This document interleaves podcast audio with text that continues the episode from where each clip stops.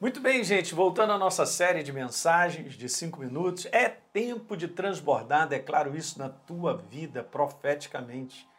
Mas é importante compreendermos que há um comando de Deus para que a gente alargue o espaço. E nós estamos conversando de um homem interior, tá certo? Eu e você, pessoas vivas em Cristo Jesus, firmar bem as estacas que nós estamos falando, já falamos sobre duas, vamos continuar hoje.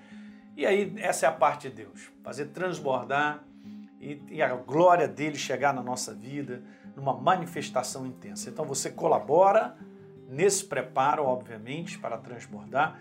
E eu declarei isso que 2020 o foco é construção do homem interior e Deus pede de nós que nós possamos construir uma vida interior mais ampla. Então, comentei com vocês sobre a primeira estaca, só para trazer a lembrança para a gente continuar. Ponha Deus em primeiro lugar em tudo que você fizer em 2020. Mostrei aquela todo, na verdade. A segunda estaca é essa que eu comentei no último vídeo, a escalada da maturidade. E lembra, então, Deus em primeiro lugar, juntamente com a escalada da maturidade, essas duas estacas se interagem para levantar esse todo. Esse todo, ele está de pé porque essas duas estão muito bem firmadas e estão juntas. Então elas são as primeiras logo que nós precisamos conversar. Vamos passar para a terceira estaca? E aí você pode colocar ela naquela tenda onde for, não importa, mas eu quero te dizer, nós temos que firmar muito bem isso em 2020. Você precisa ter uma consciência interior de estar separado de coisas que podem te desviar do propósito de Deus. Eu enfrento situações e você também, como tem muitas que se apresentam na nossa vida, que acabam desviando do propósito de Deus para minha vida. Eu estou fora. Se eu quero andar com Ele, justamente que eu entendo que é através dessa caminhada debaixo da Sua direção que eu sou abençoado e a minha vida ela ela vai sendo construída de progresso. Eu não posso, queridos. Então você tem que tomar uma atitude. E o que eu vou conversar agora com você não é uma coisa tão simples, mas é uma coisa que a gente faz a escolha, não tem jeito. Jesus falou assim, ó: Eu tenho dado a tua palavra para eles e o mundo os odiou, porque eles não são do mundo. Só para entender, se você é uma nova criatura em Cristo Jesus, você não é desse mundo. Você é cidadão do céu como eu também. Ok? Meu certificado de nascimento está lá em cima, nós somos de lá. E Jesus, então, ele diz no verso 15: Não peço que tire-os do, do mundo, mas guarde-os do mal. Eles não são do mundo, como também eu não sou. Então, Pai, faz o seguinte: separa eles, que a palavra santificação é separar, separa eles na verdade. A tua palavra é a verdade. Então, Deus se apresenta para mim para você, porque Ele é a verdade.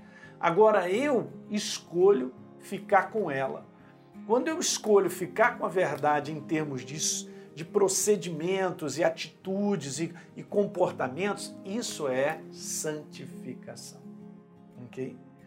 Então veja que coisa importante, uma área para nós tomarmos cuidado para não desviarmos do propósito de Deus. Uma primeira área é a separação do fascínio do mundo que exerce sobre a nossa vida.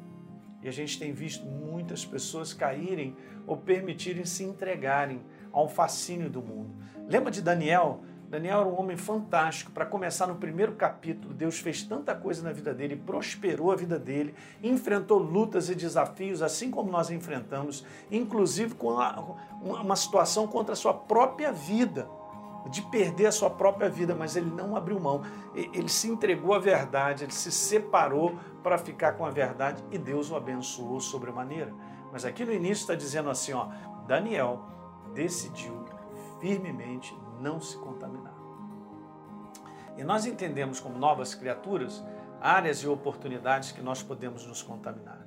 Gente, quantas coisas acontecem no nosso dia a dia que são ciladas das trevas para que a gente se contamine, que a gente perca o padrão da verdade no estilo de viver e ter uma atitude. Nós não somos perfeitos, mas tem coisas que são gritantes, são portas escancaradas das trevas. E muitas vezes a igreja está tá se misturando, está se contaminando com tudo isso. E querido, não tem jeito. Você entende? Ele é água pura, cristalina, Deus. Não tem como. Qualquer outra coisa vai contaminar essa água, não é verdade?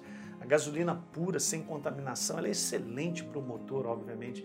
Mas aí bota entrar umas impurezas, muita água e muitas outras. Então não dá certo. É uma ação que nós precisamos fazer. E eu quero te falar, terminando esse primeiro vídeo, que o espírito do mundo exerce um fascínio, uma atração, um domínio quase que natural sobre a vida do homem. Então, será? Vem cá, eu, eu, eu, eu preciso ser amigo do mundo e amigo de Deus? Não dá certo. Não tem como nós trabalharmos dos dois lados. A própria palavra declara isso. Não tem como nós amarmos as coisas desse mundo. Se alguém amar o mundo, o amor do Pai não está nele. É uma separação. É uma escolha da nossa parte. Mas é a maneira de eu e você vivermos abençoados sobre a face da terra. Queridos, eu vou terminar dizendo isso para vocês com muito carinho. Eu quero a mão viva e o Espírito Santo sobre a minha vida. Eu só quero isso. A mão dele, brasas vivas. O resto, ele acrescenta tudo. Eu quero Deus comigo, eu estou com Ele, eu escolhi Ele, então Ele luta por mim. Muito importante. Como eu posso escolher Deus se eu me contamino e achando que Ele está comigo? Não está.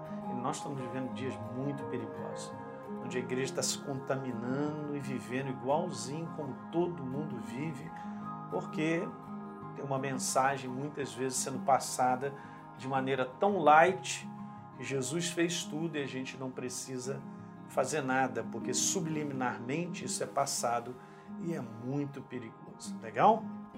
Dá um like aí no nosso vídeo, se inscreve no nosso canal e, por favor, deixe um comentário, né? compartilhe com outras pessoas e a gente se vê no próximo vídeo. Um grande abraço.